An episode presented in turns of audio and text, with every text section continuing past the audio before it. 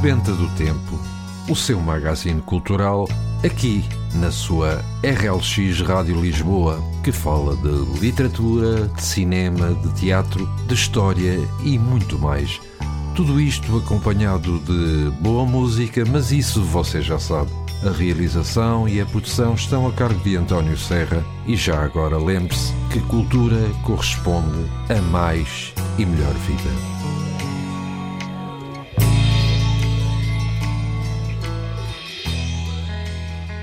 Ora então, muito bom dia para si que nos escuta. O meu nome é António Serra e vou estar consigo aqui durante cerca de uma hora, aqui na sua RLX Rádio Lisboa, com mais um programa Sebenta do Tempo. E já estamos em vésperas de mais um fim de semana, um início de um novo mês, por isso, votos de uma ótima sexta-feira, bem como de um bom começo de outubro. Hoje trago-lhe algumas curiosidades referentes a este dia, uma crónica de Cecília Meirelles e um artigo sobre o, o pintor português Amadeu de Souza Cardoso. E, como sempre, no final, a habitual sugestão de leitura da semana. Mas antes de avançar propriamente para as curiosidades referentes a este dia 1 de outubro, vamos começar este nosso programa com um tema musical bem engraçado, cantado por eh, Luísa Sobral e cujo título é João. Eu saio da escola sempre à mesma hora e vejo o João que sai também. Já me fiz de distraída, sorri meio atrevida, mas o João da Sim finge que não me vê.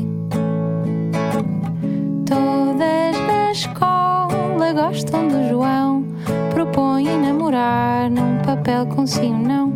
Sei que é difícil com tanta escolha assim, o que vai fazer? O João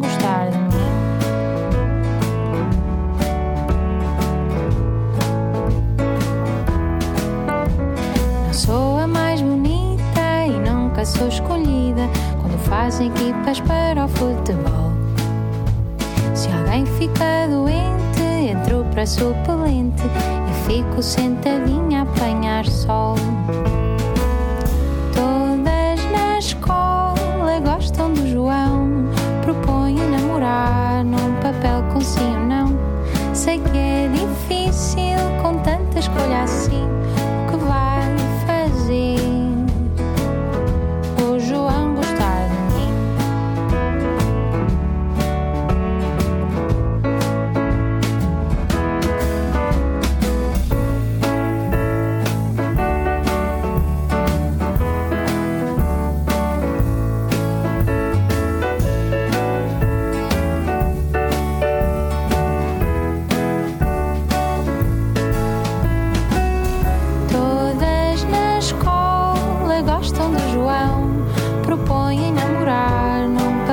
papel com sim ou não.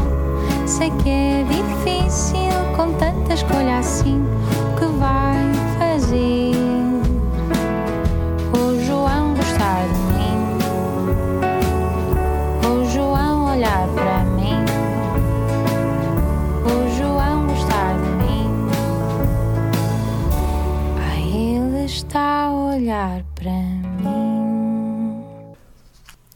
Depois de termos ouvido o Luísa Sobral, vamos falar-lhe deste dia 1 de outubro, um dia bastante icónico. E se você não sabe, hoje é comemorado o Dia Mundial da Música. A data foi instituída em 1975 pelo International Music Council, uma instituição fundada em 1949 pela Unesco, que agrega vários organismos e individualidades do mundo da música. Os objetivos deste Dia Mundial da Música é promover a arte musical em todos os setores da sociedade, divulgar a diversidade musical, a aplicação dos ideais da Unesco, como a paz e a amizade entre pessoas, a evolução das culturas e a troca de experiências. Neste dia decorrem vários concertos em todo o país, de forma a celebrar este Dia Mundial da Música, muitos destes concertos são de entrada livre. Este é também um dia ideal para comprar discos e instrumentos musicais, uma vez que várias lojas apresentam descontos em artigos de música. A música é uma forma de arte adorada por milhões de pessoas espalhadas pelo mundo, fazendo parte do nosso cotidiano. A música é até uma forma de unir as pessoas do mundo e é considerada como um alimento para a alma.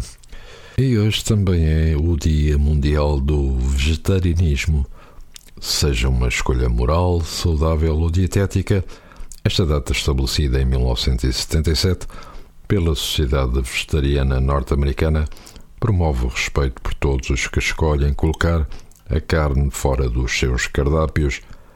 O dia divulga os benefícios da comida vegetariana para as pessoas, para os animais e para o meio ambiente e inicia o mês do vegetarianismo, que termina com a chegada do 1 de novembro, que é até o Dia Mundial do Veganismo.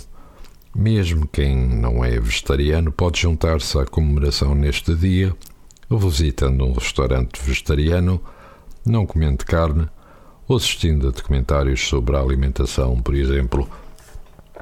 Se é vegetariano, pode convidar os amigos para um delicioso jantar vegetariano. Todas as atividades e sugestões do Dia Mundial do Vegetarianismo podem ser acompanhadas no site oficial desta data. E também é o Dia Internacional do Café. Exatamente, o Dia Internacional do Café é um evento anual que foi inaugurado em Milão em primeiro, no 1 de outubro de 2015 pela Organização Internacional do Café.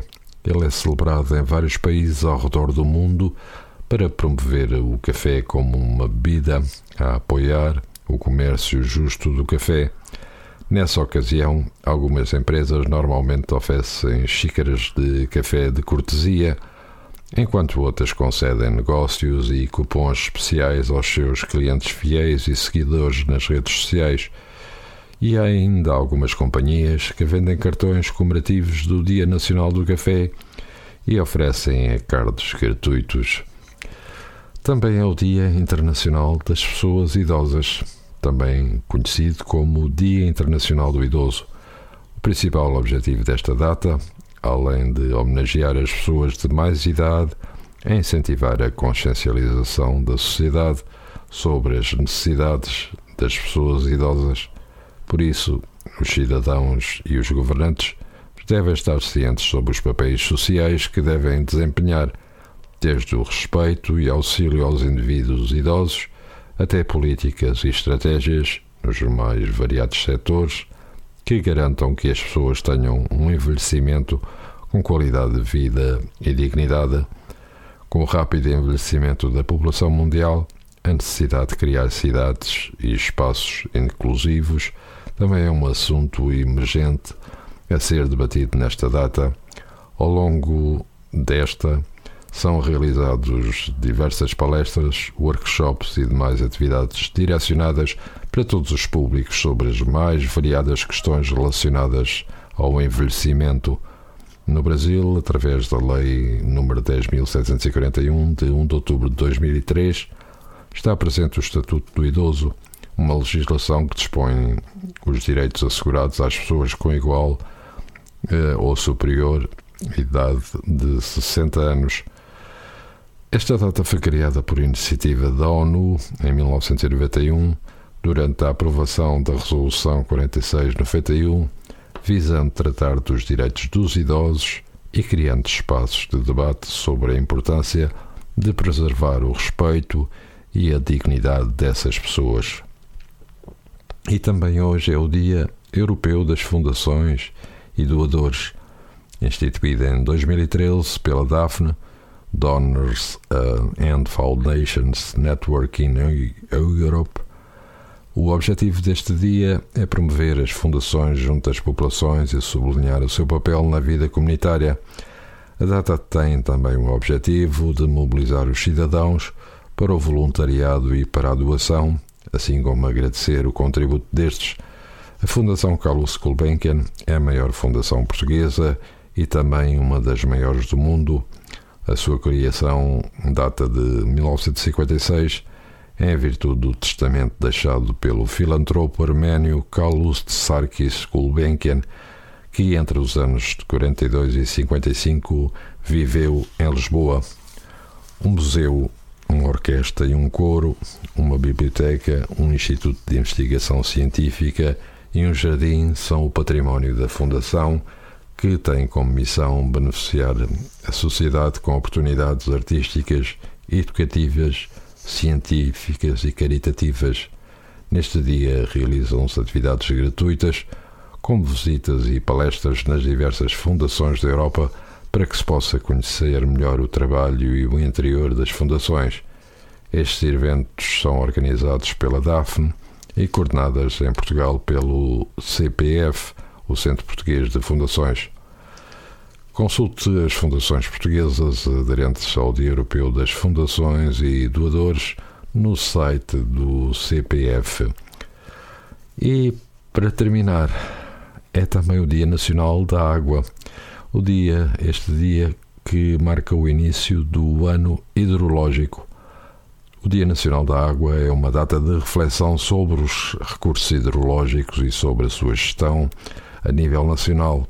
A gestão da água tem impacto em variados setores, desde a saúde, a alimentação, da energia à indústria, etc., sendo a responsabilidade de todos preservar este recurso. Neste dia organizam-se múltiplas iniciativas em Portugal com a água, o recurso essencial à vida, em destaque, colóquios sobre a gestão da água, visitas às estações de tratamentos de água, exposições, workshops, animações para crianças, concertos, experiências científicas, mercadinhos, são exemplos de iniciativas realizadas neste Dia Nacional da Água.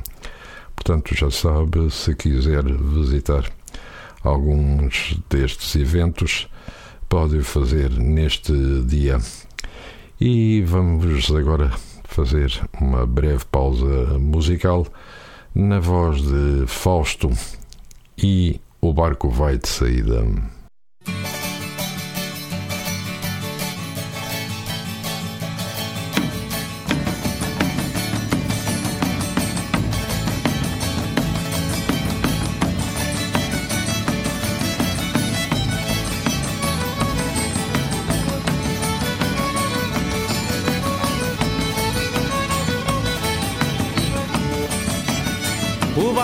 Saída, adeus ao cais de alfama, se agora vou de partida, levo-te comigo ao cana verde, lembra-te de mim, ó oh meu amor, lembra-te de mim nesta aventura, para lá da loucura, para lá do Equador. Ah, mas que ingrata aventura, bem me posso queixar, da pátria há pouca fartura, cheia de mágoas, ai quebra-mar, com tantos perigos, ai minha vida Tantos medos e sobressaltos que eu já vou aos saltos, eu vou de fugida. Sem contar essa história escondida, por servir de criada essa senhora, serviu-se ela também tão sedutora.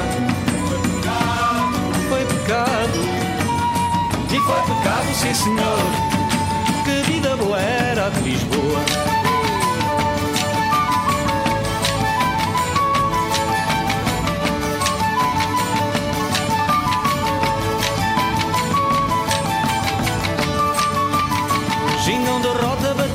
Corsário sem cruzado, ao som do baile mandado. Em terras de pimenta é maravilha, com sonhos de prata e fantasia. Com sonhos da cor do arco-íris, desvairas silvires, desvairas magia. Já tenho a vela enfunada, marrano sem vergonha, judeu sem coisa nem fronha. Vou de viagem, ai que largada, só vejo coros, ai que alegria. Só vejo piratas e tesouros, são pratas, são ouros, são noites, são dias. Vou no espantoso trono das águas, vou no tremendo sopro dos ventos, vou por cima dos meus pensamentos. Arrepia, e arrepia, sim senhor, que vida boa era de Lisboa.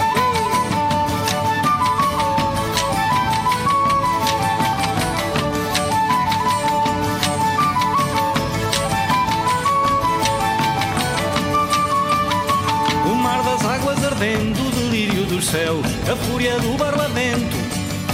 Areia a vela e vai Marujolene. Vira ao barco e cai Marujo ao mar. Vira ao barco na curva da morte e olha a minha sorte. Olha o meu azar.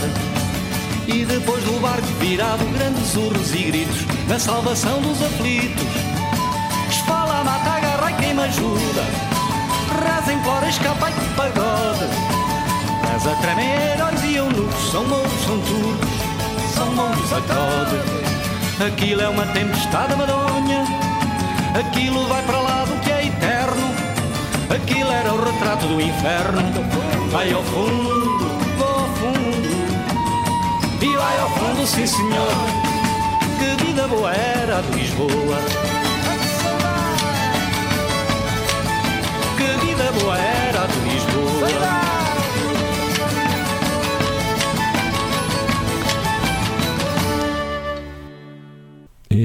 Vamos agora relatar alguns eh, acontecimentos históricos registados neste dia 1 de outubro.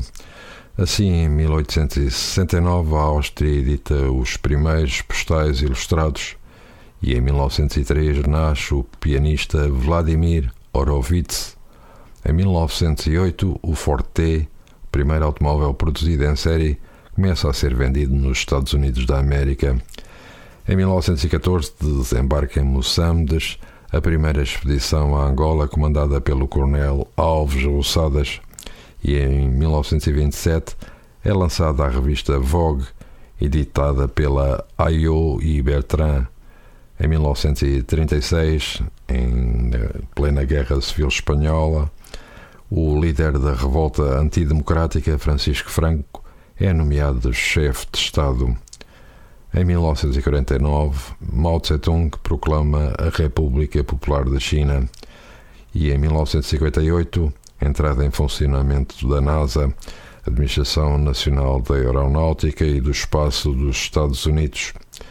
Em 1960 dá-se a independência da Nigéria e em 61 fusão dos Camarões Oriental e Ocidental na República Federal dos Camarões. Em 1962, o Goethe Institute abre o seu primeiro centro de língua e cultura em Portugal. E em 1969, o Concorde atravessa a barreira do som pela primeira vez. Em 1970, é criada na clandestinidade a comissão organizadora da CGTP Intersindical, com base nos sindicatos dos caixeiros, do pessoal da indústria, dos operários metalúrgicos e dos empregados bancários.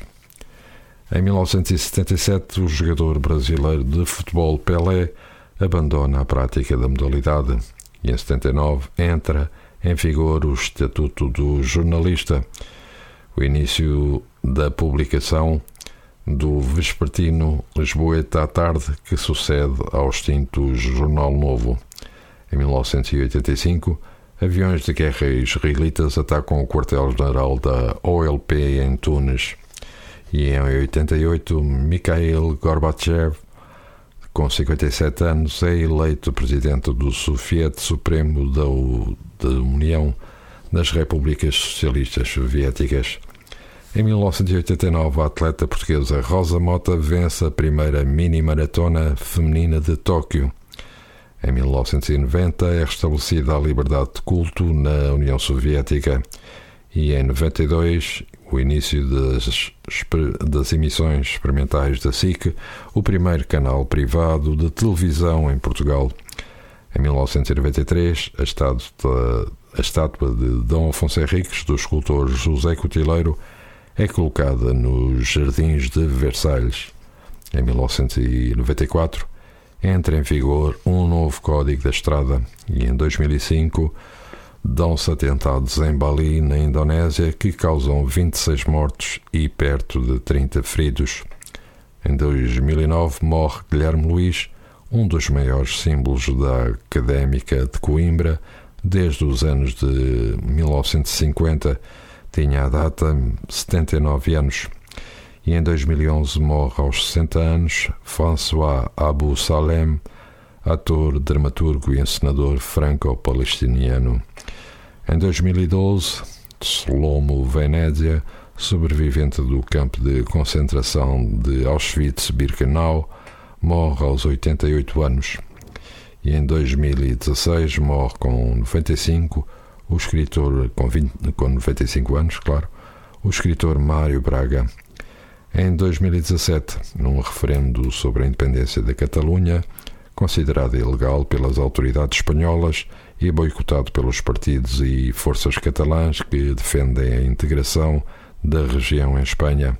O resultado é favorável à independência. E ainda em 2017, morre aos 95 anos, em Lisboa, Jorge Listopá, escritor, professor e encenador checo, radicado há várias décadas em Portugal. E não se esqueça, faltam apenas 91 dias para acabar este ano de 2021. E ficamos com um pensamento de Ludwig van Beethoven, bem-aventurado que emprega a energia na realização das tarefas que a vida impõe, sem se preocupar com o resultado. Toda esta informação foi que mencionamos foi retirada dos sites sap.pt e Lusa.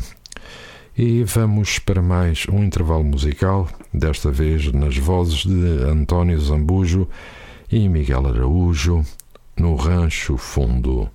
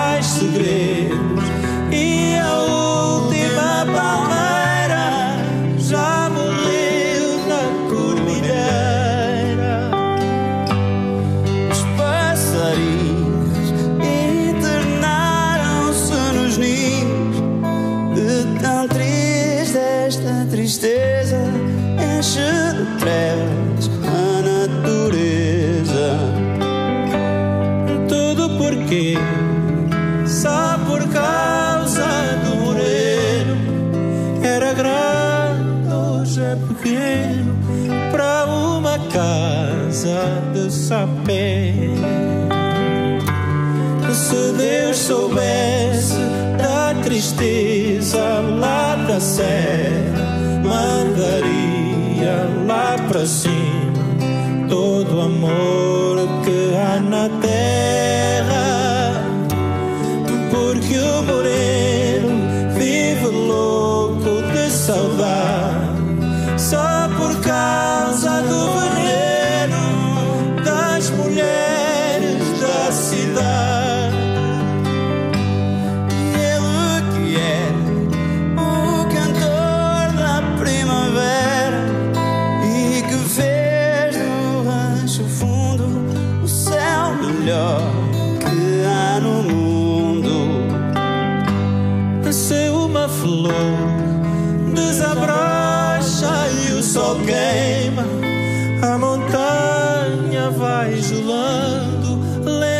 Cheiro da morena.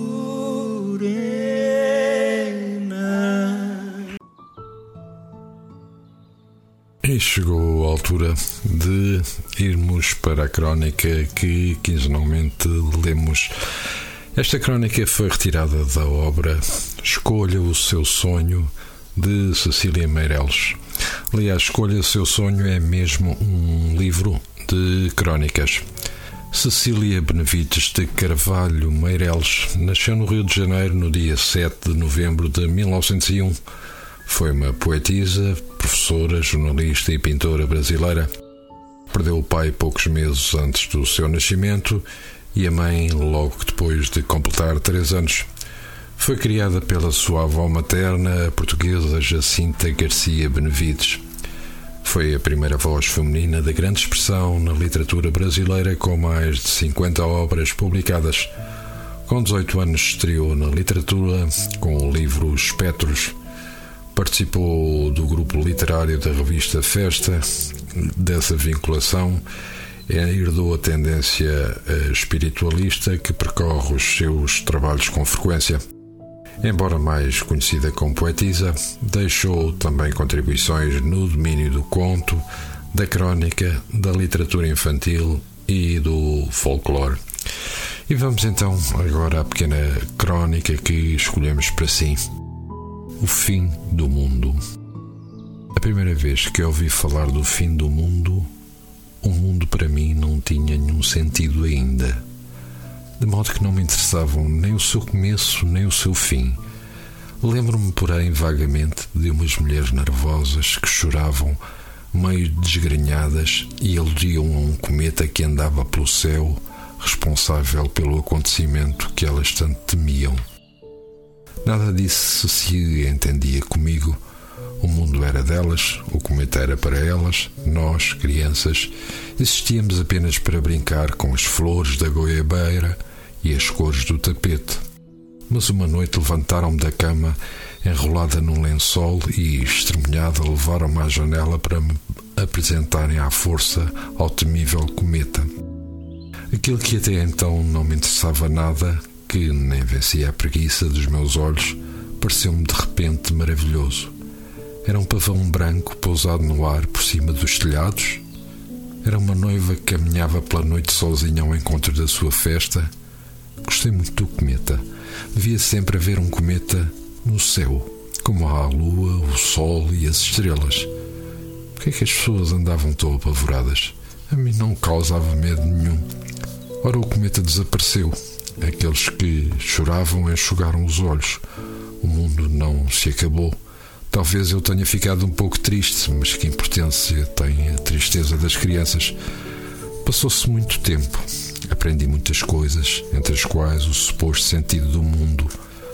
Não duvido que o mundo tenha sentido. Deve ter mesmo muitos, inúmeros, pois em redor de mim as pessoas mais ilustres e sabedores fazem cada coisa que bem se vê haver um sentido do mundo peculiar a cada um. Dizem que o mundo termina em fevereiro próximo. Ninguém fala em cometa, e é pena, porque eu gostaria de tornar a ver um cometa para verificar se a lembrança que conservo dessa imagem do céu é verdadeira ou inventada pelo sono dos meus olhos naquela noite já muito antiga. O mundo vai acabar e certamente saberemos qual era o seu verdadeiro sentido, se valeu a pena para que uns trabalhassem tanto e os outros tão pouco, porque fomos tão sinceros ou tão hipócritas, tão falsos e tão leais porque pensamos tanto em nós mesmos ou só nos outros, porque fazemos votos de pobreza ou assaltamos os cofres públicos, além dos particulares, porque mentimos tanto com palavras tão judiciosas. Tudo isso saberemos e muito mais do que cabe enumerar numa crónica. Se o fim do mundo for mesmo em fevereiro, convém pensarmos desde já utilizarmos este dom de viver da maneira mais digna. Em muitos pontos da Terra há pessoas que, neste momento, pedindo a Deus, dono de todos os mundos, que trate com benignidade as criaturas que se preparam para encerrar a sua carreira mortal. Há mesmo alguns míticos, segundo leio, que na Índia lançam flores ao fogo num rito de adoração. Enquanto isso, os planetas assumem os lugares que lhes competem na ordem do universo, neste universo de enigma a que estamos ligados e no qual por vezes nos arrogamos posições que não temos, insignificantes que somos na tremenda grandiosidade total. Ainda há alguns dias a reflexão e o arrependimento, porque não os utilizaremos. Se o fim do mundo não for em fevereiro, todos teremos um fim em qualquer mês. E depois de termos ouvido esta pequena crónica de Cecília Meireles, vamos eh, ouvir os quatro e meia e o tema Chorinho.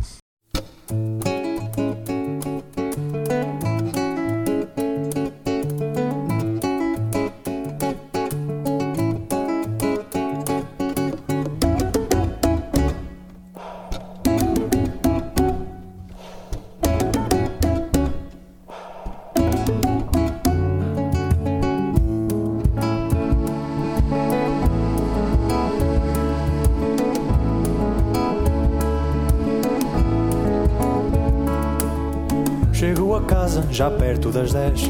Bem assopado da cabeça aos pés, a meio caminho, furou-se um pneu. Liguei para assistência, ninguém me atendeu.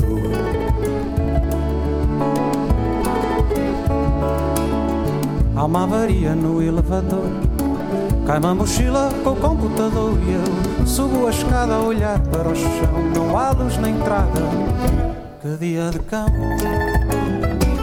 Ai de mim feitiçaria, macumba, magia me tramam assim. Ai de mim, que raio de fado, que azar mal olhado, ninguém sou assim. Ai de mim.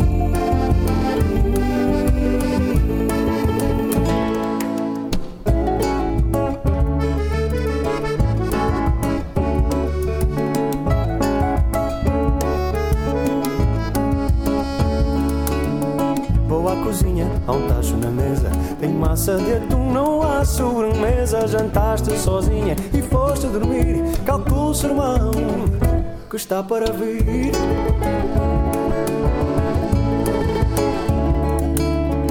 A sala está cheia de pelos do gato.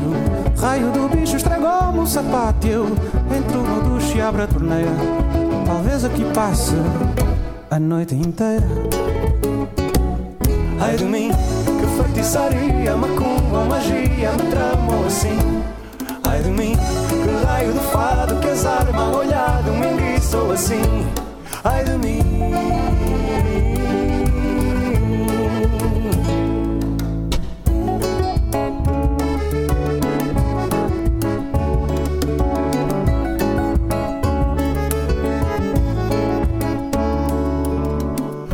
Quente podia ajudar.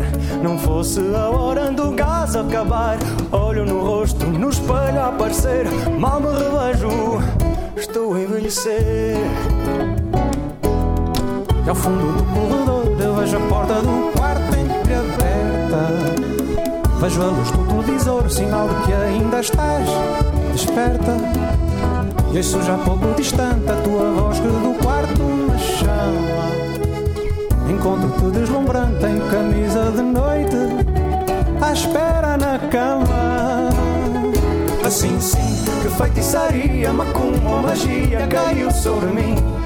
Assim sim, que fiz que levasse, que Deus te criasse perfeita para mim. Assim sim, que feitiçaria, macumba, magia caiu sobre mim. Assim sim, que fiz que levasse, que Deus te criasse perfeita para mim.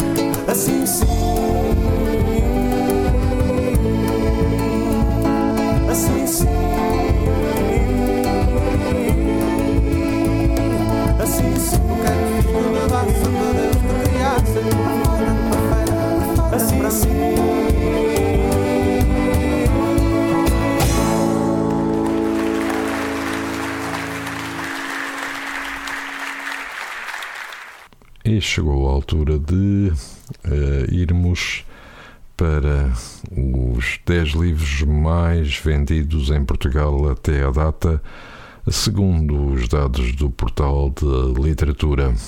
Assim, o primeiro título, Memórias, de Francisco Pinto Balsemão. O segundo, Dois Minutos de Sabedoria, de Torres Pastorino. O terceiro, Um Nós Mente, de Karen McManus. O quarto, Os Segredos que o Nosso Corpo Revela, de Alexandre Monteiro. O quinto, Os Sete Hábitos de Pessoas Altamente Eficazes, de Stephen Covey. O sexto, A Seleção de Kiera Cass. O sétimo, O Sono do Meu Bebê, de Andrea Neves. Oitavo, O Último Olhar, de Miguel Sousa Tavares. O nono, Casos Práticos de Direito do Trabalho, de Paula Quintas. E, finalmente, o décimo, Fiscal 2021-2022, de Isabel Rocha e Joaquim Freitas da Rocha. E como, tal como falamos uh, no início do nosso programa, hoje vamos falar sobre Amadeu de Souza Cardoso, que foi um pintor português pertencente à primeira geração de pintores modernistas portugueses. Toda a informação que iremos relatar foi recolhida no site do Museu Amadeu de Souza Cardoso. Amadeu Ferreira de Souza Cardoso nasceu a 14 de novembro de 1887 em Manhufe, freguesia de Mancelos, Conselho de Amarante, filho de José Emigídio de Souza Cardoso, grande proprietário rural, e de Emília Cândida Ferreira Cardoso. O seu tio materno, Francisco José Lopes Ferreira Cardoso, carinhosamente apelidado de Tichico, apoiou desde muito novo nesta sua vocação artística. Em 1905, Amadeu parte para Lisboa com a intenção de seguir o curso de arquitetura na Academia de Belas Artes. É na capital que desenvolve a atividade de desenhador e, sobretudo, caricaturista, desde logo apoiada e apreciada pelo seu amigo Manuel Laranjeira. Nos meses de junho e julho do ano seguinte, conclui com sucesso três disciplinas de desenho: desenho linear geométrico com 11 valores, desenho de ornato por estampa com 13 valores e desenho de figura por estampa com 18 valores. No dia em que completa 19 anos, parte para Paris na companhia de Francisco Smith e vai viver no Boulevard de Montparnasse.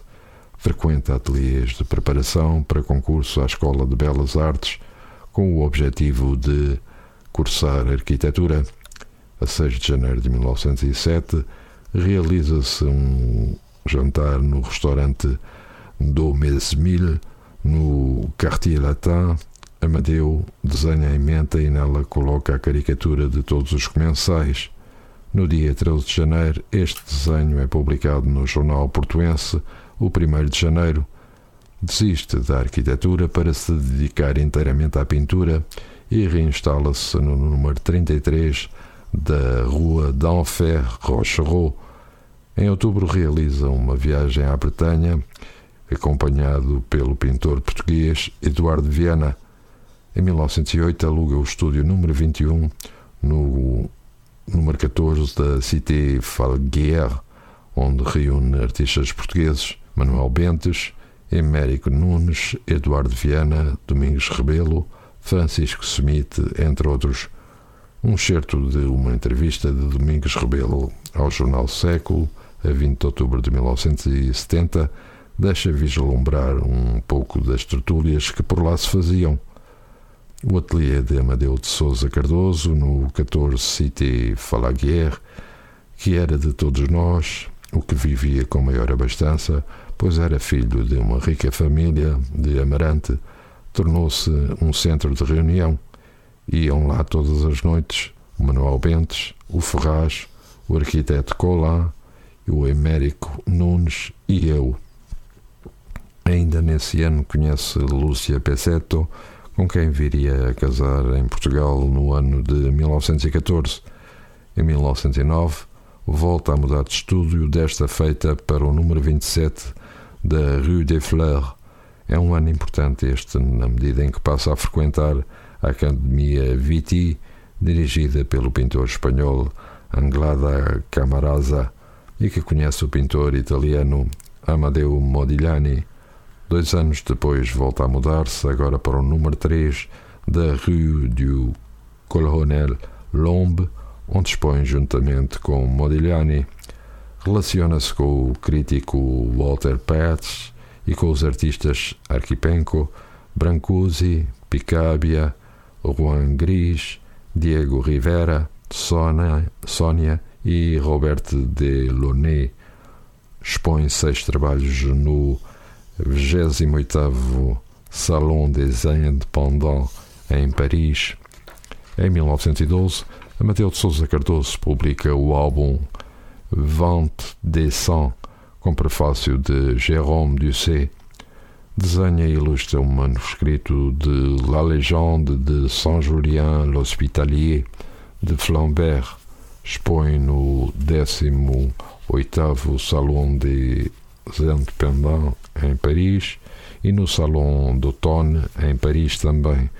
Conhece Boccioni e Severini. No ano seguinte participa no Armory Show em Nova York com oito trabalhos, exposição essa repetida em Chicago e Boston. Três trabalhos, três destes seus trabalhos são adquiridos pelo crítico de arte Arthur Jérôme Eddy. Expõe coletivamente no primeiro salão de outubro de Berlim. Conhece o pintor alemão Otto Freundlich a preocupação pelo bem-estar dos seus familiares está sempre bem patente nas missivas que o vão mantendo em contacto com a família. Exemplo disto é este excerto da última carta que manda de Paris para Portugal. Vou mandar-lhe por este correio o livro de Morra. Quero dizer à avózinha que muitas vezes penso nela e dar-lhe saudades. Dê-me sempre notícias suas na certeza de serem particularmente estimadas e aceite um bom abraço do seu de todo o coração. Algumas das suas obras são reproduzidas no livro de Arthur Jérôme Medi, Cubiste et Post-Impressionniste. Em abril de 1914, envia três trabalhos para o London Salon, exposição que, entretanto, não se realiza devido ao início da Primeira Guerra Mundial. No verão desse ano, encontra-se em Barcelona com o arquiteto Antoni Gaudí e visita o seu amigo escultor Solá.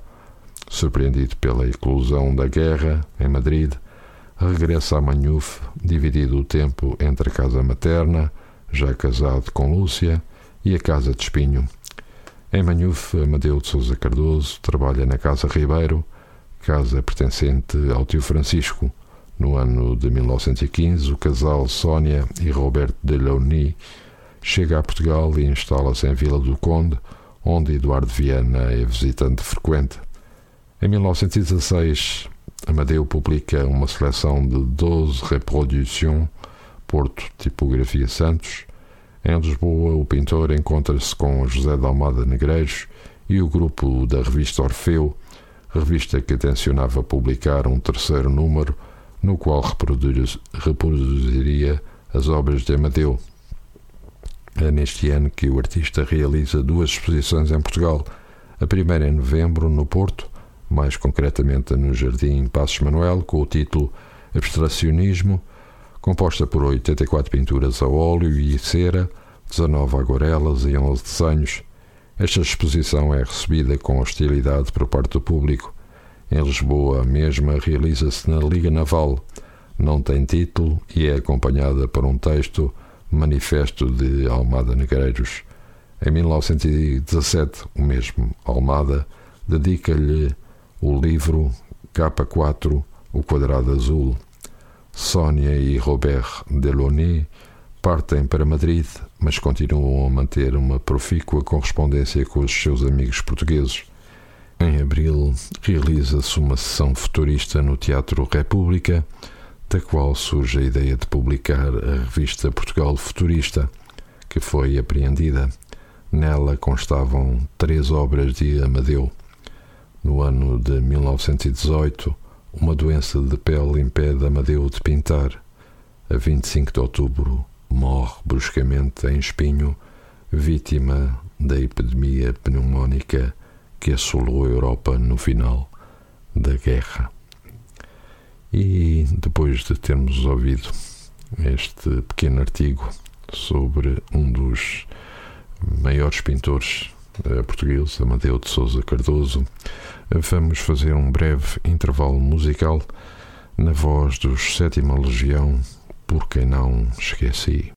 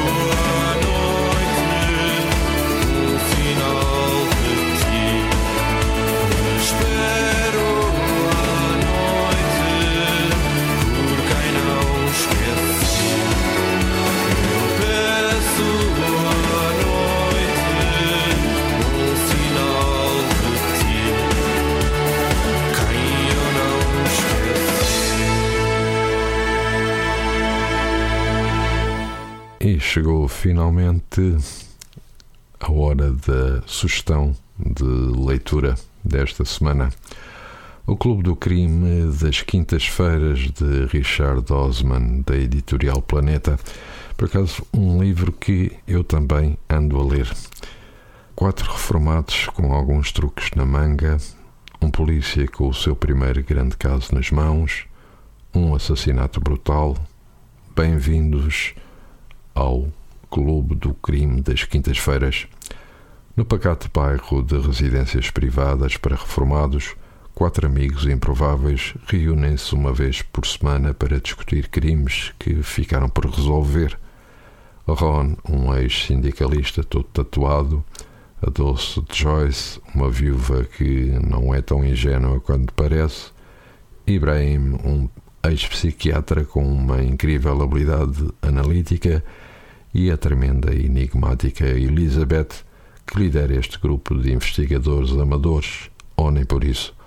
Quando um homicídio ocorre no pequeno bairro e uma misteriosa fotografia é encontrada ao lado do cadáver, o clube vê-se envolvido no seu primeiro caso real. Embora sejam quase octogenários, os quatro amigos têm alguns truques na manga.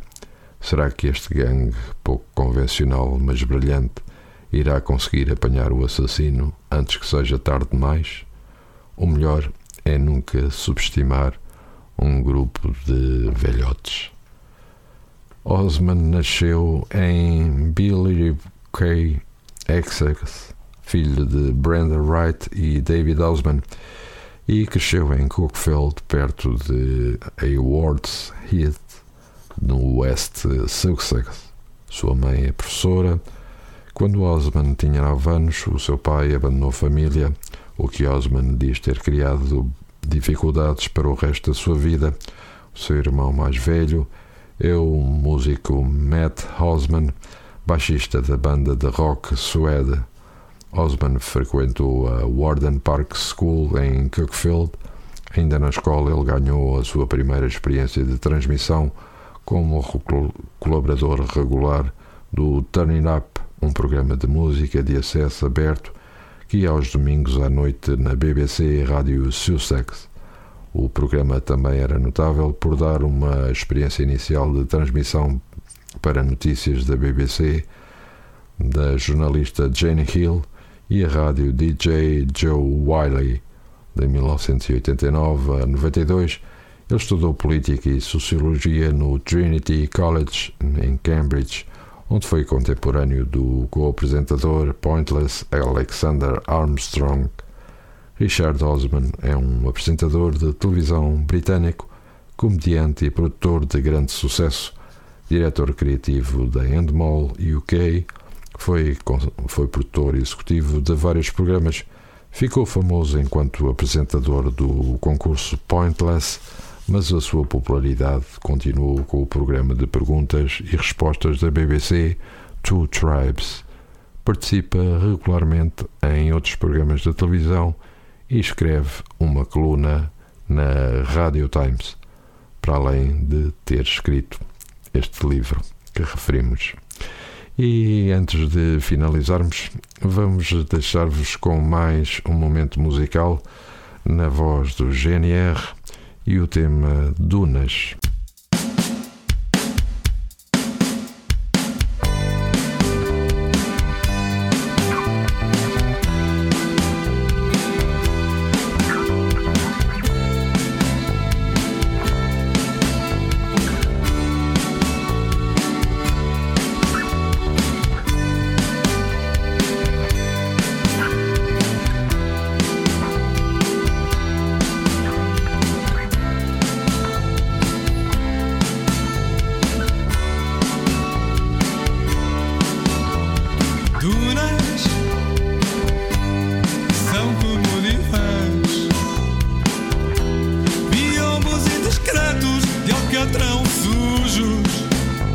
rasgados por gatos e hortelãs, deitados nas dunas, alheios a tudo.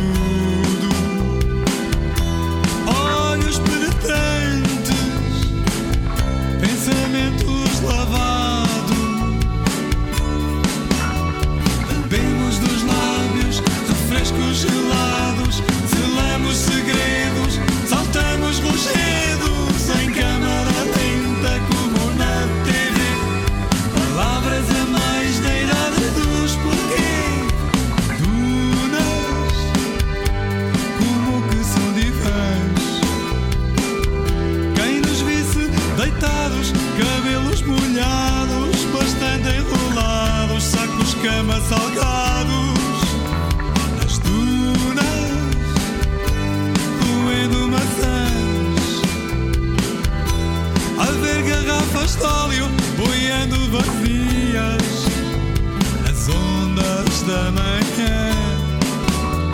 Bebemos dos lábios refrescos gelados Nas dunas em câmara